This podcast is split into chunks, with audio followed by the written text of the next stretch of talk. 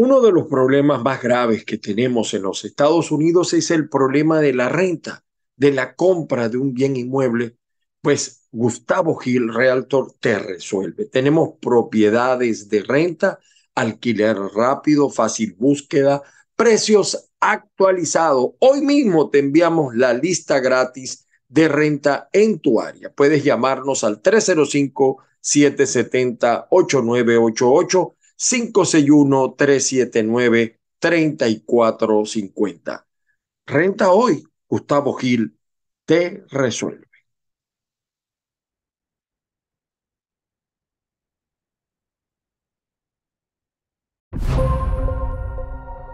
Buenos días, buenos días para todos. Martes 6 de diciembre. Aquí estamos de nuevo con ustedes. Hoy yo soy un ángel, un angelito.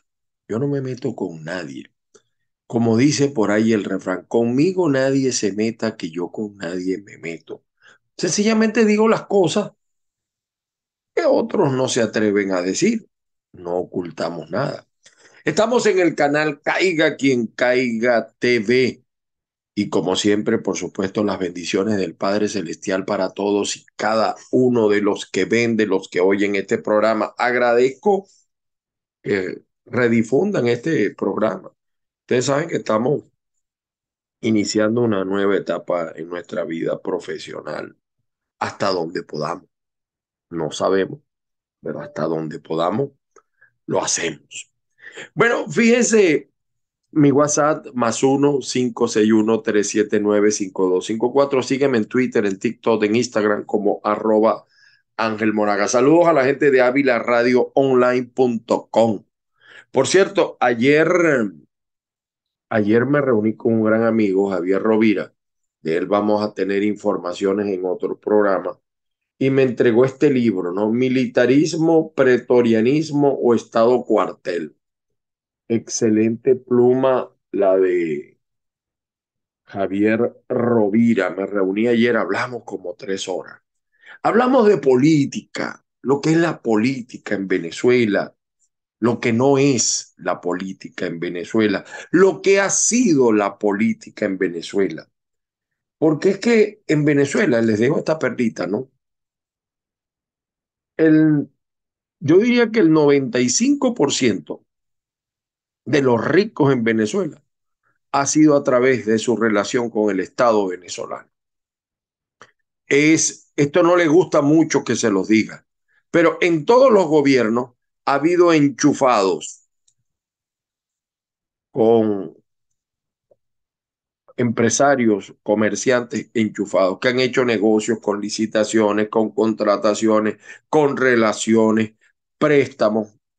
Quizás en estos 24 trágicos años la situación ha sido peor, porque por lo menos antes eran de verdad empresarios o gente que se dedicaba a eso, no, eran políticos. Hoy en día los políticos quieren ser empresarios y políticos, tanto del gobierno como de la oposición. Bueno, vamos a comenzar hablando. Miren, yo he venido observando los presidenciales o los presidenciables. Los he venido observando. Y hay una mujer, por todos conocida, tiene muchos años en este negocio, no es una novata no es una nueva, no es un nuevo rostro. Es un rostro que ha estado presente en Venezuela desde hace más de 20 años. María Corina Machado. Indudablemente que María Corina tiene el discurso, tiene la sintonía, tiene la visión que quizá la mayoría de los venezolanos anhelan. Ahora, yo quiero que ustedes la vean y después voy a hacer unas preguntas sobre lo. Le voy a colocar, eh, escogí tres discursos de ella. Eh, no son míos originales, me los enviaron. Algunos son de TikTok. Eh, quiero que los vean, que los escuchen, que los internalicen. Ella es María Corina Machado. Su Twitter dice María Corina ya. Tiene varios años diciendo eso. María Corina, ya. Vean ustedes a esta polémica y vamos a decir, luchadora mujer, que quiere ser presidenta, no lo oculta, sin medias tintas, y le habla quizá a la mayoría de los venezolanos. Escuchémosla. Esa Venezuela que hoy está de pie y decidida a derrotar un Estado criminal que de manera intencional ha traído el hambre, la miseria, la violencia y la muerte a nuestra tierra y con ello provocar este éxodo de millones de venezolanos que de manera desesperada han sido acogidos entre otros países en la Argentina. Ese Estado criminal que ha demostrado que no está dispuesto a dejar el poder en Venezuela, sino con la aplicación concertada y decidida de fuerzas internas y externas, que asumimos el desafío histórico y la responsabilidad ética de parar la muerte y la destrucción de una nación sin demora. Son las horas más oscuras, las horas más peligrosas, las horas donde hemos, hemos visto la crueldad, el coraje, el cinismo y la maldad. Pero son también las horas más luminosas, las horas del coraje, las horas de una ciudadanía unida que lo ha arriesgado todo y que ha cooperado y ha sido solidaria y generosa para defender a cada uno de aquellos venezolanos perseguidos, atacados, brutalmente humillados. Las horas de la cooperación y la solidaridad en personas como ustedes, que han tenido la visión de llamar las cosas por su nombre, el coraje de arriesgar sus posiciones por la defensa de los valores superiores de la República y de la humanidad. Desde Venezuela quiero garantizarles que este compromiso con la Venezuela libre, justa y democrática es indoblegable que esta lucha no tiene vuelta atrás y que estamos convencidos y seguros que pronto veremos emerger una Venezuela que dejará atrás para siempre el crimen, la corrupción y el socialismo y abrazará las ideas de la libertad, la justicia, la responsabilidad, la solidaridad y la democracia para siempre. Y que seremos, ahora sí, un foco que contribuya al crecimiento, a la integración, a la paz y a la prosperidad de todo nuestro hemisferio. Con ese escenario de esos tres candidatos que planteaste para el 24, lo que irían desunidos es el chavismo.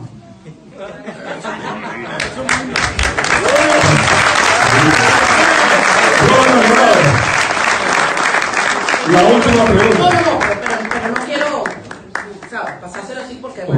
está muy bien formulado tu planteamiento y además lo respeto.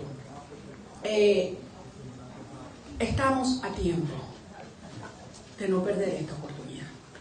O sea, yo quiero que ustedes, cada uno de nosotros piense lo que el 2024 representa, Joaquín, para tu generación. ¿Tú te imaginas que el régimen se lave la cara como tienen pensado hacer? Y pretender tener la bendición de actores internacionales y, el poco de gente que ellos traen a, hacerle la, comparsa, lo que sería para Venezuela. ¿Tú te imaginas lo que eso significaría? Seis años de legitimidad a un sistema criminal acusado de crímenes de lesa humanidad. ¿Tú te imaginas el éxodo? O sea, ¿qué, qué futuro tendrían nuestros chamos? ¿Cuántos niños venezolanos cruzarían el umbral del daño irreversible en su cuerpo, en su mente y en su alma? Entonces, señores, yo no, me, yo no acepto que a mí me pongan un escenario en el cual perdamos esa oportunidad. Para mí eso no existe, Joaquín. No es con esta fuerza que tenemos hasta dónde podemos llegar. No, hay que llegar aquí como carrizo, construimos la fuerza. Ya saben lo que iba a decir cómo carajo construimos la fuerza para llegar a este lugar y lograrlo. Este deseo es para porque estamos arriesgando la vida. Entonces no me vengan con unos cuatro o cinco partidos. Van a desechar la gran oportunidad de construir esa fuerza porque se les antojó que tienen que seguir siendo uno de ellos los que asume el liderazgo en esta próxima oportunidad, porque el país no lo quiere. No los quiere. María, hay una fuerza sin techo. Sin, sin techo la, fuerza. Es tan grande el auge, el crecimiento y la aceptación que no va a tener techo esta fuerza.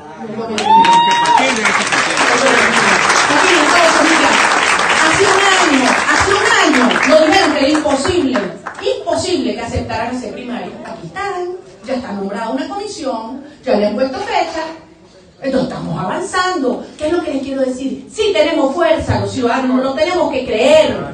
Y los vamos a obligar a hacer las primarias como son, no como ellos quieren que sean. Y las vamos a ganar. Y yo voy a llegar hasta el final, que no me ninguna duda. Gracias. Está claro que no vamos a sacar a Maduro con esa conducción política. Durante estos largos 23 años han defraudado al pueblo de Venezuela una y otra vez, doblándose y quebrándose cuando tenían que rematar. Para lograr un resultado diferente tenemos que cambiarlos. ¿Tú quieres que continúe el G4 y esos cuatro partidos o quieres algo totalmente distinto? Para avanzar necesitamos una nueva dirección política que no se entregue, que no se doblegue y que no te traicione. Una dirección política que tenga un solo objetivo, coordinar las fuerzas de los venezolanos y la de nuestros aliados internacionales para lograr derrotar a la tiranía y liberar a Venezuela. Ahora, ¿quién elige esta nueva dirección política? Maduro, como pretende hacerlo una vez más. Los testaferros del régimen que han saqueado a Venezuela con todo su dinero oscuro. La comunidad internacional o los venezolanos. El nuevo liderazgo político lo eliges tú y cada uno de los ciudadanos venezolanos aquí y los que están regados alrededor del mundo. Y esta es mi propuesta. Convoquemos a una gran elección popular para elegir el liderazgo que conduzca a Venezuela hasta su libertad. Hagamos una gesta épica, sin cene de tramposos, sin militares que han convertido los centros de votación en cuarteles como vimos el domingo. Y es que además ya tenemos experiencia y lo hemos hecho antes. Recordemos en febrero del 2003 con el firmazo. O la épica movilización del 16 de julio del 2017 con el referendo popular. Yo te invito a que hagamos una elección popular de verdad. Aprovechemos esa fuerza del 70% que repudió el régimen y su farsa el 21 de noviembre devolvamos la confianza a la gente, devolvamos la política a la gente, escuchemos la voz del pueblo. Te invito a volver a creer. Hagamos una gran elección popular, no para elegir un presidente, sino para elegir el liderazgo que queremos los venezolanos en este momento y en este, esta realidad del país. Todos los venezolanos nos merecemos un liderazgo digno, transparente y valiente. Un liderazgo que sí enfrente a la tiranía y que saque a Maduro del poder.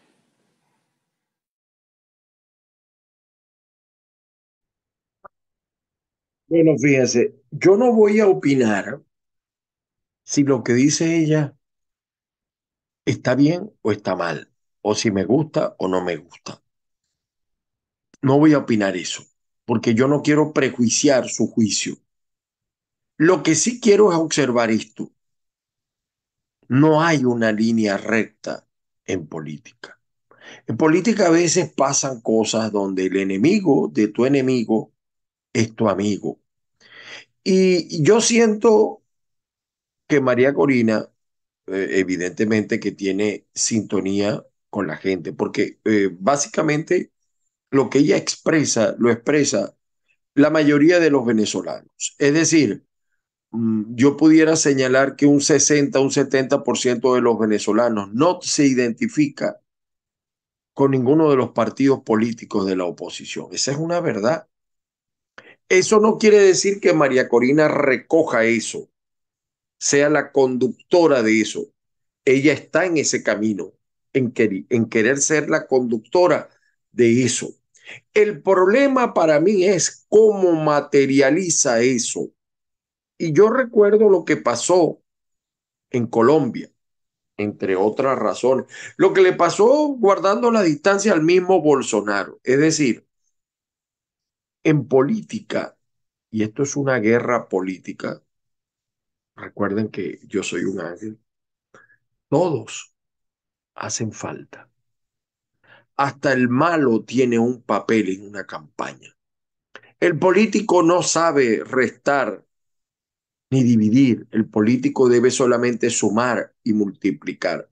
Y yo siento que a veces María Corina en ese camino tiene algunos obstáculos, porque cuando ella ataca las estructuras políticas, yo me preguntaría, mañana, si ella es la candidata, ¿quién de las estructuras atacadas no va a guardar como eh, heridas.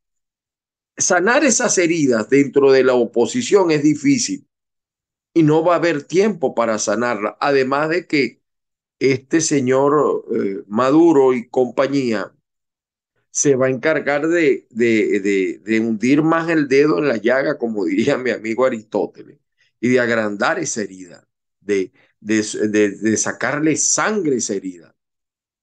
Y eso es malo, porque necesitamos la unidad. Necesitamos una visión de largo alcance. Y a veces tenemos cosas que debemos dejar pasar. Y yo creo que María Corina pudiera estar cometiendo ese error. Es decir, esa frontalidad que ella muestra es buena, a todos nos gusta. ¿Quién nos identifica con lo que ella dice? Ahora, estamos, ella está en un mundo de intereses. Fíjense que yo siempre me he preguntado que a pesar de lo dura que es María Corina eh, con el gobierno, eh, eh, ella no ha sufrido, es decir, ha tenido algunos percances con el gobierno, pero no ha sido detenida, igual que Guaidó no ha sido detenido. El chavismo es un fenómeno, el chavismo madurismo ahora es un fenómeno que no eh, eh, no es un fenómeno democrático. Nosotros en Venezuela no estamos combatiendo contra un, unos demócratas, ni siquiera contra unos políticos. En Venezuela se está combatiendo contra una mafia. Y entonces a veces hay que tratar las cosas no como la política lo aconseja, sino como se hace con la mafia o la política de mafias. Estos tipos son capaces de todo. Y, fíjese, evidentemente que yo comparo a María Corina con el boborote de Guaidó y yo, yo a veces veo a Guaidó y, de, honestidad, de honestidad. Eh, yo no sé si Guaidó, eh, yo, creo que a Guaidó habría que someterlo incluso a un examen, una evaluación psiquiátrica y psicológica, porque hasta su manera de pensar a veces es un poco como eh, no actualizada. Y, hay, yo tengo muchos amigos que han hablado con él y me han dicho cosas que, que, de verdad eh, uno a veces no entiende. No es la inteligencia de Ramos Alud, aunque quizá más valores que Ramos Alud, porque el problema de los valores en inteligencia, en, política, es que tú, el, el, valor tiene que ser acompañado de probidad, como decía Bolívar. Cuando no se tiene probidad, pues eso se convierte en un azote. Y María Corina tiene que cuidarse de eso, porque a ella también le están llegando muchos que fueron adeco, que fueron copellanos, que incluso fueron chavistas, y entonces eh, yo los veo y, en las regiones las realidades muchas veces son otras. Una estructura es necesaria porque tú no te vas a enfrentar a un régimen democrático. Tú no te vas a enfrentar a unos pitoquitos. Los chavistas no son, primero, yo quiero reiterar, los chavistas no son brutos. El que siga creyendo el cuento de que Maduro es un burro, seguirá creyendo que Maduro es un borro y seguirá teniendo a Maduro de presidente por subestimarlo. No es un tipo oculto, eso es otra cosa, pero brutos no son. El chavismo tiene 24 años en el poder. 24 años. cómodos. La oposición no ha sabido en 24 años sacarlos del poder. Por eso es que la oposición en parte es responsable de lo que pasa en el país, por no tener esa capacidad, por no tener esa, mm, vamos a decir, inteligencia para derrotar a estos tipos. Y me estaba recordando el 30 de abril. El 30 de abril solamente le alcanzó el dinero para el señor Figuera. Los demás dineros desaparecieron. ¿Quién los desapareció? El dinero que dio Donald Trump para comprar a los militares, porque tenemos en Venezuela unos militares que responden a, meros intereses económicos. Son mercenarios. Y hemos cometido errores y fallas. Yo, yo me incluyo, aunque yo no soy el responsable, pero me refiero a la oposición. Entonces, María Corina tiene el discurso, tiene la preparación, pero también la veo muy solitaria. Y ese error le está pasando a otros precandidatos. O sea, en Venezuela el problema no es tener un presidente o una presidenta, es tener una visión completa dirigencial a su alrededor, que son los que van realmente a gobernar, porque el presidente o la presidenta no le va a dar tiempo a asumir todo eso. Entonces, eh, usted vio el discurso de María Corina, usted hará el juicio. Eh, me parece que a veces hiere sin necesidad. Vendrán los tiempos, como decía el libro de Eclesiastes, tiempo para llorar, tiempo para reír. Además de que aquí no hay santos. En política nadie es santo. Todos tienen algo que esconder, algo que deben. Eso es así. Y perdonen, recuerden que yo soy un ángel, que se lo diga.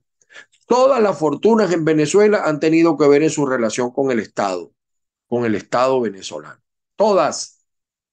Hasta los, no sé si los Mendoza, pero hasta los Mendoza, pues. Eso es así. Y no nos puede extrañar porque eso también pasa en otros países. Los intereses económicos privan. Y en este momento, fíjense, los intereses de Estados Unidos están con el petróleo venezolano. Y por eso quizás la nueva relación con Venezuela. Yo, hablando de petróleo, fíjense, la visión que ahora nos da, aunque él no ha dicho que quiere ser candidato, eh, Manuel Rosales, como dice uno, tiene patas de cochino, cabeza de cochino, hace como un cochino, no puede ser un pato, es un cochino. Manuel Rosales no ha dicho que quiere ser candidato, pero anda en eso, aunque él no lo diga. Y escuchen, yo voy a, romper pantalla acá porque no pude sacar el discurso completo de Rosales porque él le pone música él siempre utiliza la música y etcétera, y eso me, el copyright de YouTube me lo, me lo mata, ¿no? Entonces les voy a colocar acá parte de lo que dice Rosales, ¿no? Perdonen ustedes acá, vamos a ver. Vamos a escuchar parte de lo que dice Rosales. Vamos a ver cómo se oye.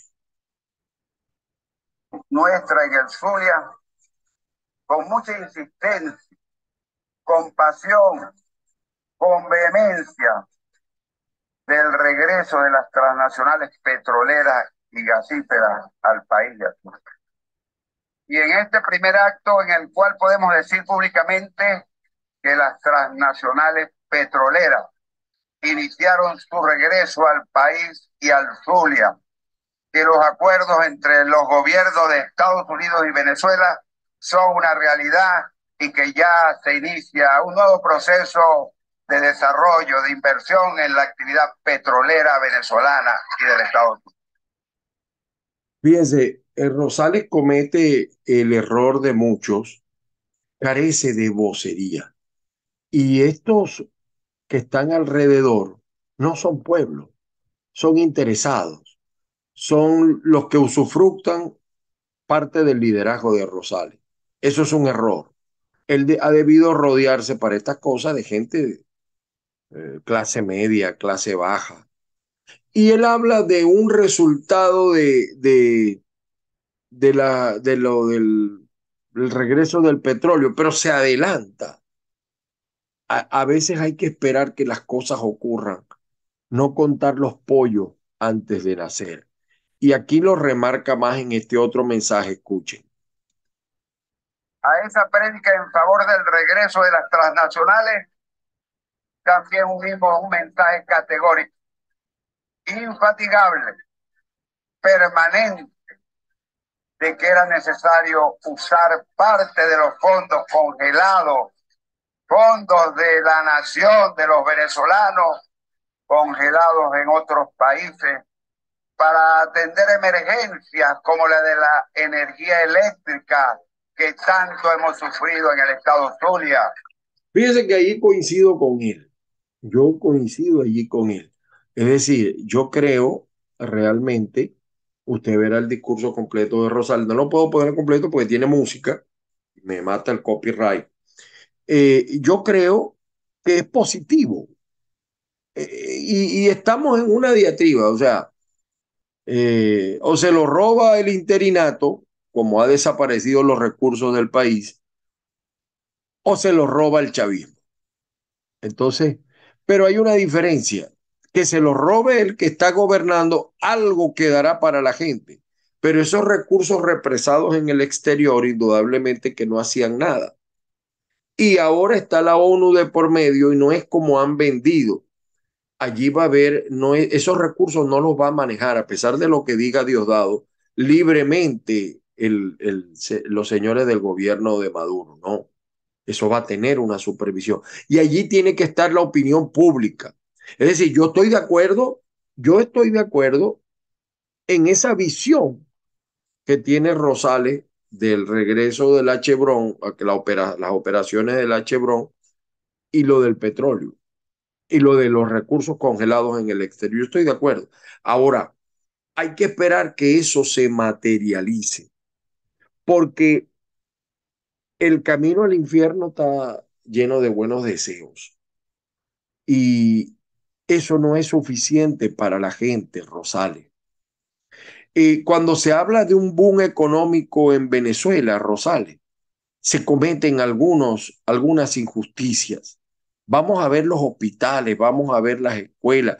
El problema eléctrico, coincido con él, es básico, es fundamental el resolver el problema eléctrico, porque eso nos va a repercutir en la economía. Ahora, ni tan calvo ni con dos pelucas. Yo creo que la estrategia, porque algunos me dicen, mira, pero eso de entregarle al gobierno, bueno, pero es que estábamos los venezolanos en un callejón sin salida. Salida armada no va a haber. Otros me dicen, no, que ahí había que convocar al pueblo a la calle. El pueblo va a salir a la calle. ¿Ustedes creen que como han tratado al pueblo los políticos todos, el pueblo va a exponer su vida y la vida de sus seres queridos en la calle? La mayoría de los políticos sacaron a sus hijos fuera del país, los que no son políticos. Pues Nicolásito es político, y, así sucesivamente. Muchos políticos sacaron a sus hijos fuera del país, porque si me convocan una marcha y me ponen a encabezar a sus hijos, eso es un buen ejemplo para el resto. Ahora, siempre la recuerdo, la mamá de, pregúntenle a la mamá de Geraldine Moreno, pregúntenle cómo se siente perder un hijo, cómo quedó allí Leopoldo López con esos muchachos que los lanzó a la calle y después él negoció y el 30 de abril, patica pa' que te tengo, se fue y así como él muchos. Entonces, eh, eh, no es fácil la situación para los venezolanos, pero yo creo que lo logrado no es lo que yo quiero, no es lo que yo quiero, quizás tampoco lo que usted quiere, pero es mejor a lo que no teníamos. Algo había que hacer, romper ese vidrio y continuar en las operaciones. ¿Y por qué digo esto? Mire, les voy a colocar un, un pedacito de, de lo que pasa en los hospitales, Barquisimeto. Yo le hice un tuit al gobernador de Barquisimeto, pero no para bola. El desastre de los hospitales de Barquisimeto. Yo tengo una pariente allí que le cortaron una pierna. Chico, y llegó un momento de la gravedad que los médicos todos se fueron. En los hospitales de Barquisimeto hay que pagar todo Lo único que no cobran es la estadía, pero hay que pagar todo. En dólares, en dólares, hay que pagar todo. Pero además de eso, el, la falta de humanidad de, del personal médico es asombrosa en el Hospital Central de Barquisimeto. Y miren este caso, se los voy a buscar acá para que ustedes vean este caso. Perdonen, voy a romper pantalla nuevamente. Voy a romper pantalla nuevamente, perdonen a ustedes acá.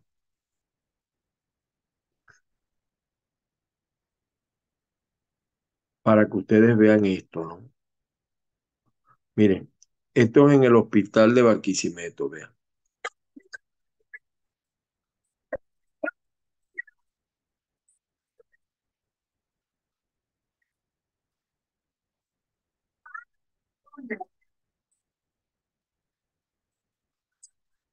Miren ese muchacho convulsionando.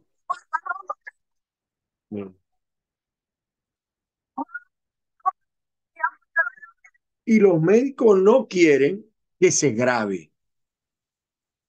Eso pasa en la salud de Venezuela. Eso ocurre en la salud de Venezuela. Y eso es lo que nosotros queremos. O sea, ante eso, en el diálogo, había que hablar. Y no he metido en la situación de los presos políticos, que también tenía que hablar. Es decir, una de las fallas que yo le veo al diálogo, y esto se lo digo a Rosales, a Borges, a esa parte de la oposición, no nos agotemos en el tema económico, el tema de los presos, el tema de los hospitales, de las escuelas, el tema eléctrico, está bien, eso también está muy grave. Y, fíjense, eh, ya para, eh, vamos a ver lo que dice el amigo César Pérez Viva, que es otro de los candidatos que tiene buen discurso, lamentablemente no tiene la estructura, quizá llegó demasiado tarde, pero tiene el discurso. Vamos a ver si lo tengo acá. Perdonen ustedes acá, volvemos a romper pantalla. Vamos a ver si lo tengo acá. Aquí está. Miren, lo, parte de lo que dice eh, César Pérez Vivas. La Constitución no habla de elecciones libres de sanciones, dice elecciones libres. Nuestros derechos humanos están consagrados en la Constitución. Todo dentro de la Constitución, dice usted. Nada fuera de la Constitución. Usted, señor Maduro, está fuera de la Constitución porque está irrespetando los derechos humanos del pueblo venezolano y porque está poniéndole condiciones al sufragio cuando la Constitución dice que el sufragio es libre. Lamentablemente también César Pérez le pone música a los videos y me mata el copyright. Pero ha dicho algo que yo lo creo profundamente. Todos los males de Venezuela, o sea, lo que dice César Pérez, le voy a decir, es una gran verdad todos los males de Venezuela se resolvieran si la policía constitucional ejerciera su papel. ¿Y quién es la policía constitucional? Nada más y nada menos que la Fuerza Armada. Ella hubiera restablecido el orden desde que Chávez perdió el orden, desde que Maduro quedó presidente cuando murió Chávez, que no podía quedar presidente, desde que tenemos vagabundos en el poder judicial, en el poder moral, que es inmoral, el bijamoroso. Imagínense ustedes, de contralor.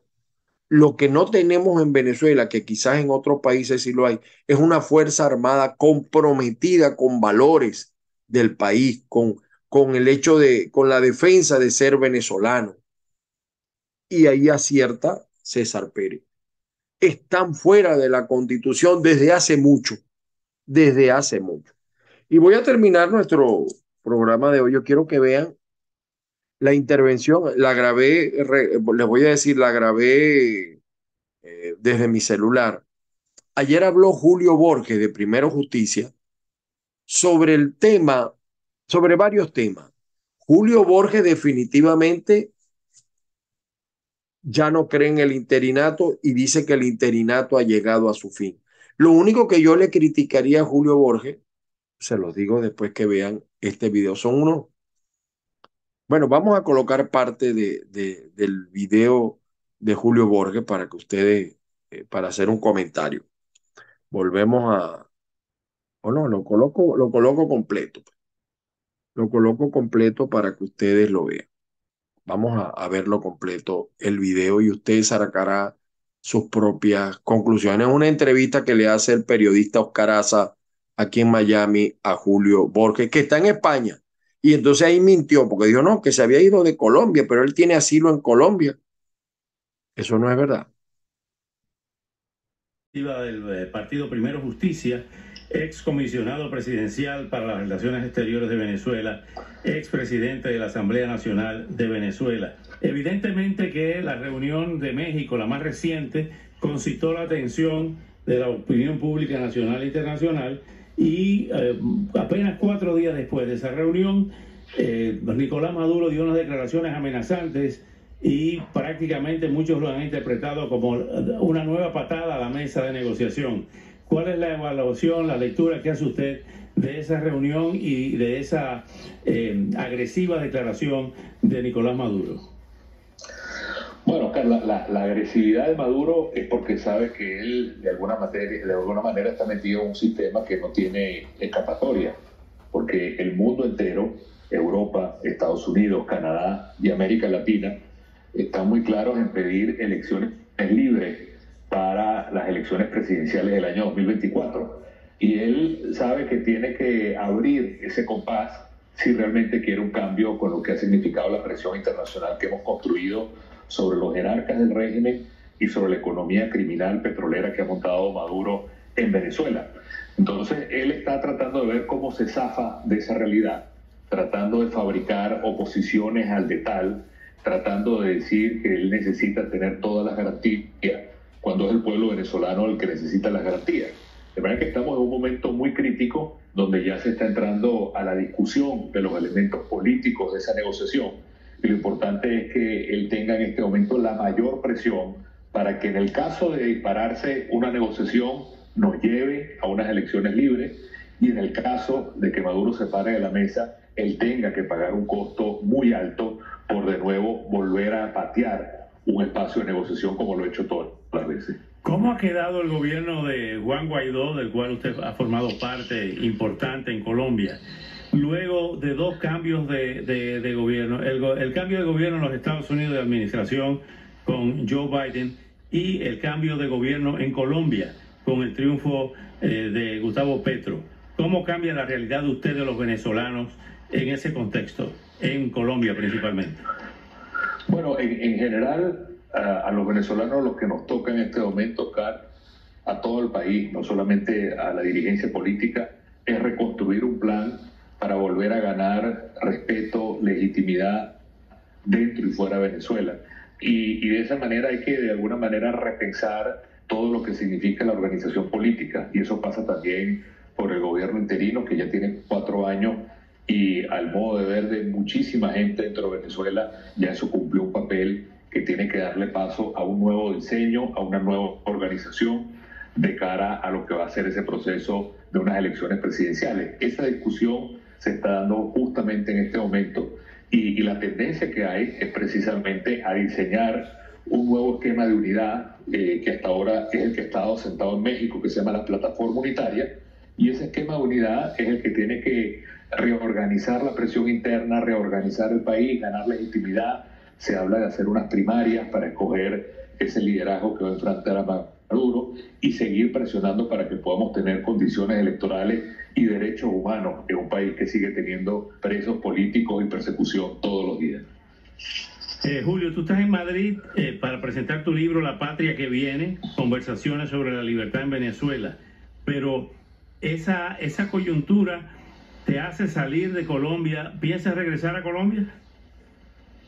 Sí, bueno, estamos ahora lanzando este libro, Oscar, que es precisamente una reflexión de cómo se logró construir ese apoyo internacional durante muchos años, todo lo que costó, todo lo que significó para poder tener ese respaldo internacional. Luego un análisis de la falla y de por qué esa experiencia del interinato no logró el cambio político. Y el aporte que queremos hacer, en tercer lugar, es, bueno, cuáles son los pasos que hay que dar para enfrentar este nuevo capítulo. Eh, es un libro que está muy bien documentado, a quien quisiera eh, adquirirlo a través de Vía Digital por Amazon lo puede hacer, lo estamos haciendo en diferentes partes del mundo. Y en el caso mío, yo tengo un asilo político del Estado colombiano que me lo otorgó el presidente Duque y este, se convierte en un asilo del Estado más allá del gobierno del presidente Duque. Y es algo que yo no quiero este, de ninguna manera perder, aunque en este momento esté fuera de Colombia, y ha habido una promesa y un compromiso de parte del gobierno del presidente Petro de no persecución a la cantidad inmensa de asilados políticos que hay en Colombia y nosotros tomamos como buena ese compromiso. Julio Borges, te agradezco mucho estos minutos y éxito en esta publicación, esta nueva publicación de ese libro y ya estaremos en contacto, siempre aquí a tus órdenes. Muchas gracias, Oscar, un abrazo. Bueno, está claro que Julio Borges definitivamente no reconoce ya el gobierno interino. Mm, ahí tenemos un, un, enfrentamiento entre los que dicen ratificar ese gobierno en enero. Yo creo que no tiene ningún sentido. Lo que no dice Julio Borges es que así como no tiene sentido el gobierno interino, no tiene sentido, no tiene sentido la Asamblea Nacional. A mi juicio, los dos deben irse ya y asumir la oposición a través de los diferentes roles que tienen dentro de Venezuela, porque ustedes escuchan a los alcaldes y gobernadores, militantes de Primero Justicia, militantes de Voluntad Popular, militantes eh, de todos los partidos de, un nuevo tiempo, y ellos están reconociendo ya el gobierno de Maduro. No, porque ellos lo hacen porque son gobernantes, no, pero eso en política eso no se, usted no puede desdoblarse así. Hay un reconocimiento hacia una persona que se llama Nicolás Maduro, como usted quiera calificarlo, bueno, malo, ilegal, ilegítimo, lo que usted quiera, pero esa es una realidad. El gobernador de Barina, que puesto fue puesto con la gente de aunque no es de voluntad popular, fue puesto por voluntad popular, reconoce a el presidente Nicolás Maduro. Y no nos caigamos a coba, ese es el que ejerce el poder. Lo demás es un invento, un parapeto yo creo que nos hizo más daño que bien. E incluso Julio Borges dice cuatro años perdidos. ¿Eh? No voy a emitir más opinión porque yo lo, lo, importante de este programa es que usted se haga la opinión sobre lo que dijo María Corina, sobre lo que dijo Rosales, sobre lo que pasa en el país. Es importante que usted deje de ser masa para ser individuo, opine, cuestione, presione, pregunte, ese es su deber en cada uno de los estados y en cada una de las ciudades. Y hoy, sencillamente, nosotros fuimos un ángel que le trajo a ustedes esto. Yo creo que la pelea, finalmente, la pelea la veo en este momento entre María Corina, que para mi juicio eh, es la que tiene mayor opción, y Manuel Rosales, que pudiera también tener opción dentro del bloque de los partidos. Capriles también quiere, pero Capriles tiene un problema interno muy grave, muy grave con Juan Pablo Juanipa que eh, se lanza en todas las elecciones. Y César Pérez entiendo que va hacia, en vías hacia un pacto con María Corina. Pero ahí está la pelea del país. Ahí está. Hacemos votos pues porque la situación se aclare, que se resuelva el tema eléctrico, que se termine de consolidar el problema del agua, gravísimo. Y también el problema del agua de las inundaciones, terrible lo que está pasando en otras partes, en el oriente, por lo menos en Margarita, en parte del al sur del lago. La política tiene que empezar a ser útil. Los políticos tienen que empezar a ser útil. Quizá allí llevan algunas ventajas hay unos que no tienen de repente buen discurso, pero han tenido buena gestión. Eso es un aval, porque la gente está votando por hecho. Eh, si una falla le veo yo a algunos candidatos o candidatas, es olvídense del viejo discurso, del discurso ideológico. La gente vota por realidades, busquen los conectores. Faltan conectores en muchos discursos, porque la gente lo que quiere son soluciones, hechos y no palabras. La gente se cansó de esperar. Y si no puede emprender el camino de irse por las circunstancias, la gente busca salidas a su realidad. Señores, las bendiciones del Padre Celestial sobre todos y cada uno, mi abrazo solidario a todos los venezolanos. Me quedaron temas por tratar, pero lo haremos en otro programa. Estamos en el canal Caiga quien caiga TV. Recuerden, yo soy un ángel, ¿verdad? No me meto con nadie. Conmigo nadie se meta, que yo con nadie me meto. Saludos, feliz día para todos.